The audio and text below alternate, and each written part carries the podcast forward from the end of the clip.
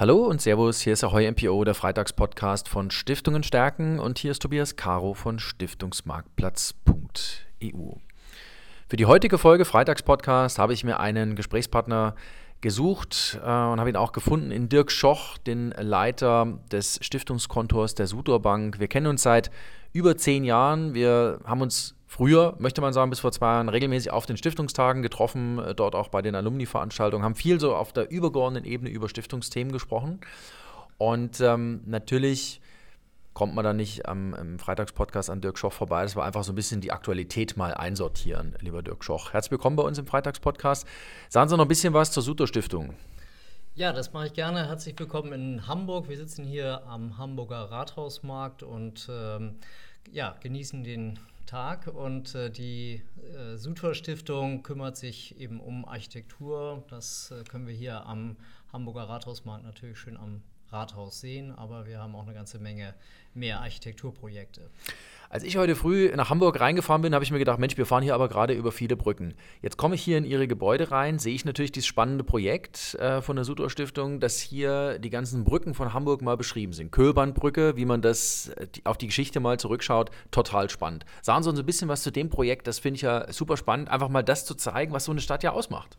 Ja, viele Leute wissen gar nicht, dass Hamburg mehr Brücken hat als äh, Amsterdam oder Venedig sogar. Ähm, und wir haben eine Förderung an der Uni Hamburg am kurzhistorischen Seminar, die sich mal alle Brücken vorgenommen haben oder die großen Brücken vorgenommen haben und daraus eine kleine Ausstellung gemacht haben. Und die haben wir hier auch in unseren Bankräumen aufgehängt und äh, machen hier auch regelmäßig Veranstaltungen auch zu kulturellen Themen. Finde ich total spannend. Ähm, da sind wir eigentlich direkt auch beim Thema Stiftungspraxis. Ähm, Sie betreuen ja auch Stiftungen. Ähm, Sie haben viele Stiftungen, mit denen Sie sprechen. Was sind so die Themen, die Sie momentan in der täglichen Stiftungspraxis hören, sehen? Wir haben die Stiftungsrechtsreform im Juni gehabt. Ist das irgendwo schon ein Thema? Ist, perlt das an Stiftungen noch ab? Weil wir haben ja noch ein bisschen was, bis es dann tatsächlich in Kraft tritt, bis 2023. Äh, äh, so, ja, also so Ihr Eindruck. Ja. Gott sei Dank. Gott sei, Dank, Dank haben wir wieder ein bisschen Zeit, ähm, also uns auch darauf zu besinnen, was äh, den Wert einer Stiftung ausmacht. Und die Stiftungsrechtsreform ähm, wird ähm, sicherlich viel Gutes bewirken für Stiftungen, die diese Themen auch nochmal neu durchdenken müssen. Wir als Stiftungskontor der Sutor Bank haben natürlich sehr klassische Stiftungen, die lange schon am Markt äh, bestehen oder in der Stiftungslandschaft äh, ihren Platz gefunden haben, die fördernd tätig sind und ähm, für die wir jetzt auch nach und nach diese Stiftungsrechtsreform Regularien anwenden werden oder die Stiftungssatzungen darauf prüfen werden, was geändert werden muss. Das ist, glaube ich, eine der verwaltungsmäßig wichtigsten Aufgaben für Stiftungen in den nächsten ein, zwei Jahren. Aber jetzt sind Sie natürlich in der Suter Stiftung eigentlich auch auf die neuen Regelungen schon vorbereitet gewesen. Das heißt, für Sie kommt das jetzt nicht aus dem Off, aber ich kann mir vorstellen, für viele andere Stiftungen schon. Ja, das äh, erleben wir auch. Also wir selber ähm, haben natürlich die, die Diskussion schon verfolgt und auch die Schwerpunkte für uns schon abgeglichen. Natürlich haben wir für die einzelne Stiftung auch noch ein bisschen Arbeit vor uns und äh, auch ähm, die ehrenamtlichen Vorstandsmitglieder äh, in diese Diskussion mit reinzuziehen. Das können wir vielleicht später nochmal mhm. mhm. machen. Das ist für mich eigentlich so ein Kernanliegen, auch die menschliche Seite mhm. von Stiftungen zu durchleuchten, ähm, weil da doch äh, im Moment eine Menge auf der Strecke bleibt. Mhm. Äh, Gerade solche Fragestellungen muss man einfach eigentlich von Angesicht zu Angesicht äh, diskutieren und das ist digital doch einigermaßen äh, schwierig. Die Reform bietet ja viele Ansätze für Stiftungen, die in der Tat in etwas Schieflage geraten mhm. sind oder die eben in ihrer Struktur sich gänzlich verändern müssen oder in großen Teilen verändern. Ähm, das haben wir in der Form bei den von uns betreuten Stiftungen mhm. ähm, nicht oder nicht so intensiv. Also wir machen mehr den Feinschliff, äh, mhm. weil wir eigentlich gut aufgestellt sind. Jetzt hatten Sie es gerade ähm, das Thema digitale Welt. Wir haben jetzt 18 Monate mehr oder weniger Gremiensitzungen in Stiftungen gehabt, die am Rechner abgelaufen sind, am Monitor. Ähm, es wurde jetzt nochmal verlängert bis 2022, Mitte des Jahres, meines Erachtens gestern, ähm, dass das weiterhin möglich sein wird, dass das also auch Beschlussfähigkeit bedeutet. Aber was hatten das, was haben diese 18 Monate in, in den Stiftungen, was hat das mit denen gemacht? Was hat das auch mit den Gremien gemacht? Ähm, es geht viel darum, dass Menschen mit Menschen in Stiftungen arbeiten. das hat sich ja schon ein bisschen verändert. Also es ist schon distanzierter geworden, es ist anders geworden. Hat die Schlagkraft nachgelassen? Wenn ich nur Ja und Nein antworten dürfte, würde ich ganz klar Ja sagen. Also die Prozesse werden einfach länger, die Terminabsprachen nehmen deutlich mehr Raum in Anspruch. Ähm, auch diese Bereitschaft, sich zu treffen, ist deutlich höher, wenn man sich physisch trifft. Auch die Intensität des Treffens ist äh, besser, wenn man sich physisch trifft, mhm. ähm, weil auch Zeiten wie Vorbereitung, ich muss dahin, ähm, ich habe Wegezeiten, ich habe äh, dadurch auch Zeit, mir Gedanken zu machen, mhm. was ist Inhalt meines nächsten Termins. Mhm.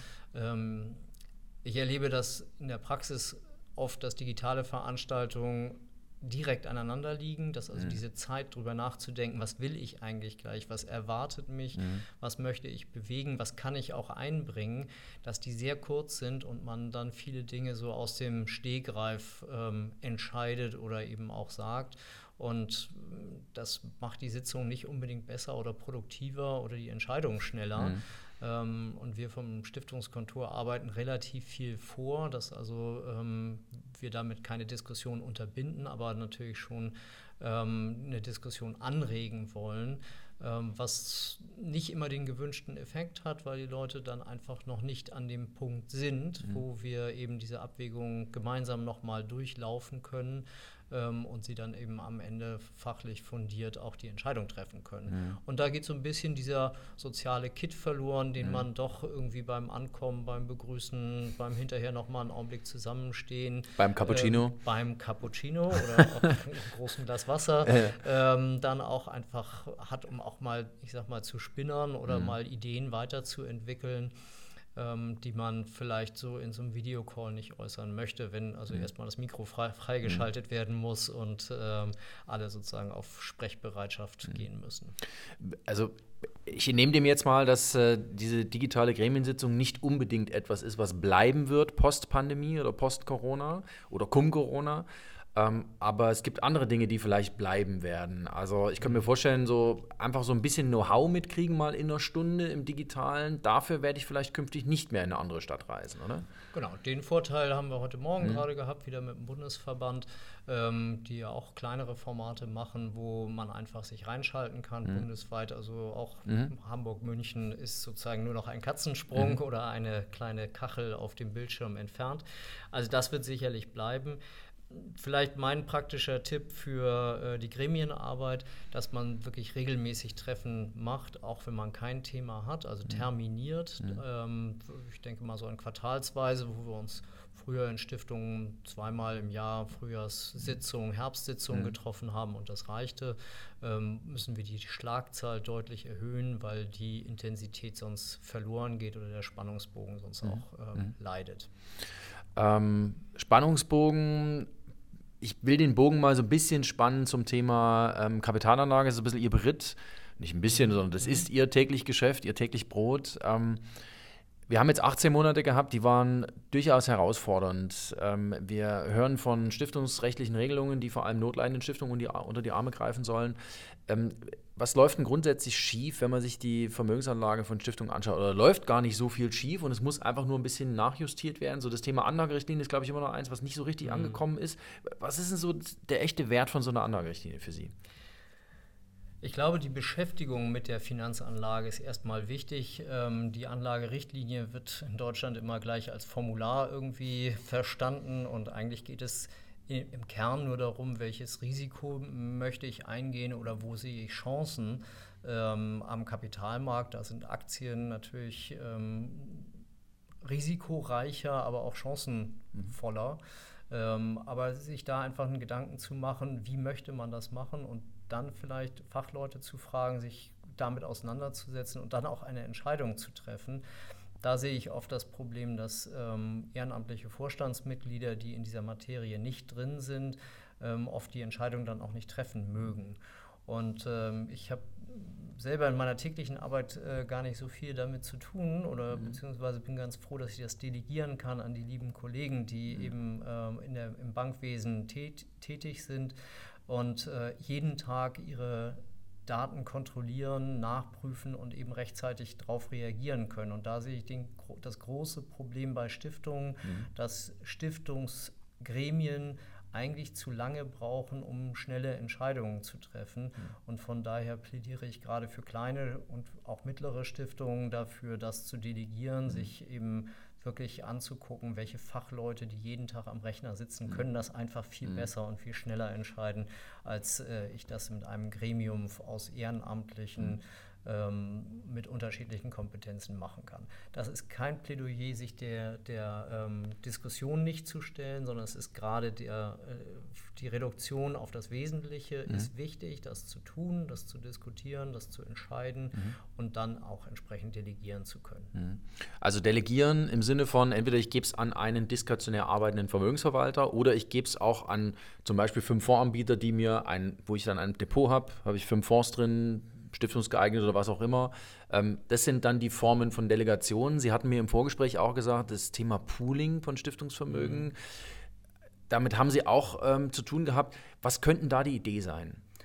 Also auch das Zusammenlegen von, von äh, ich sag mal, Stiftungsdiskussionen. Ich will noch gar nicht von Pooling, wird mhm. ja oft auch falsch verstanden, aber dass man zumindest ähm, auch gemeinsam eine, eine Finanzfrage klärt, sich die, die, die, Frage stellt, wie weit sind unsere Stiftungen tatsächlich parallel unterwegs und wie können wir eben auch eine, ähm, eine, ähm, eine Finanzberatung so machen, dass wir danach eben in unserem geschützten Stiftungsraum mhm. ähm, uns auch entscheiden können, was uns besser gefallen hat.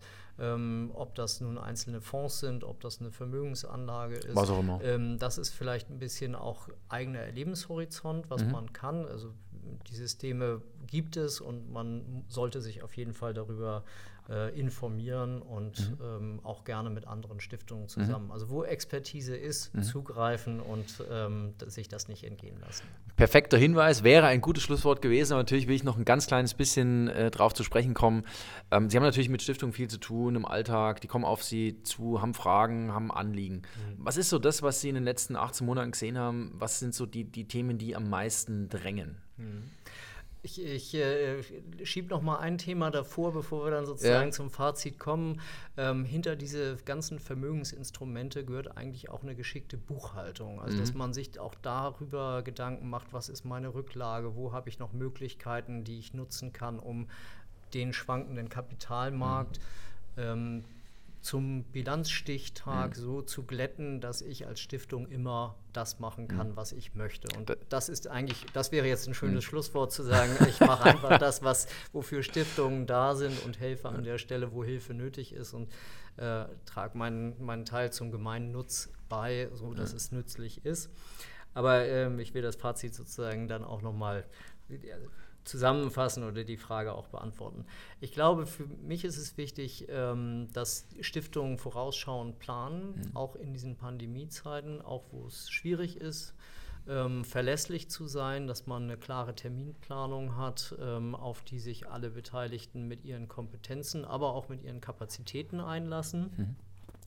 Das Thema Anlagerichtlinie hatten wir auch. Das gehört für mich mit da rein, dass man das auch digital notfalls diskutiert mhm. und sich entscheidet, wo liegt sozusagen meine Grundrichtung. Ich glaube, es geht da nicht um das einzelne Wertpapier oder mhm. den einzelnen Kauf äh, oder kleine, kleinteilige Anteile, was man kaufen sollte. Mhm. Ähm, und die Digitalisierung gibt uns tatsächlich, da komme ich wieder an den Anfang mhm. des Gesprächs, baut uns die Brücke, ähm, dass wir eigentlich viel intensiver kommunizieren können. Und da ist sozusagen, wiederhole ich meinen Rat, zu sagen, wirklich mhm. sich ein, auch ein ein Termintableau hinzulegen, wo man sagen kann, ich treffe mich alle zwei Monate, drei mhm. Monate virtuell auf dem kurzen Dienstweg, immer mit der Hoffnung, dass es irgendwann auch wieder persönlich geht. Die Hoffnung hegen wir alle. Es sieht ja momentan so danach aus, äh, dass die eine oder andere Veranstaltung dann auch tatsächlich wieder äh, stattfindet, lieber Dirk Schoch. Äh, wir haben gesprochen über das, was Sie momentan so umtreibt in der täglichen Stiftungspraxis. Hat mich total gefreut, dass Sie beim Freitagspodcast zu Gast waren. Vielen Dank, das hat äh, Spaß gemacht und schön, dass der weite Weg in den hohen Norden irgendwie heute auch geklappt hat. Ist kein Weg zu weit nach Hamburg. Hamburg ist immer eine Reise wert. Da gibt es natürlich noch andere Städte, die eine Reise wert sind, aber für Hamburg gilt das im Besonderen. Ähm, darf mich sehr bedanken, hat Spaß gemacht, ähm, dass wir einfach nochmal so ein paar Themen hochgeworfen haben und auch ein paar Gedankenanstöße gegeben haben für die tägliche Stiftungspraxis. Und ja, liebe Stiftungslenkerinnen und Lenker, bleiben Sie uns gewogen hier auf www.stiftungenstärken.de. Natürlich mit unseren Themen rund um Stiftung in der Weg in die digitale Welt, Voranlage und auch Tipps für die Stiftungspraxis. Und nächsten Freitag gibt es die nächste Folge vom Freitagspodcast. Bleiben Sie uns gewogen.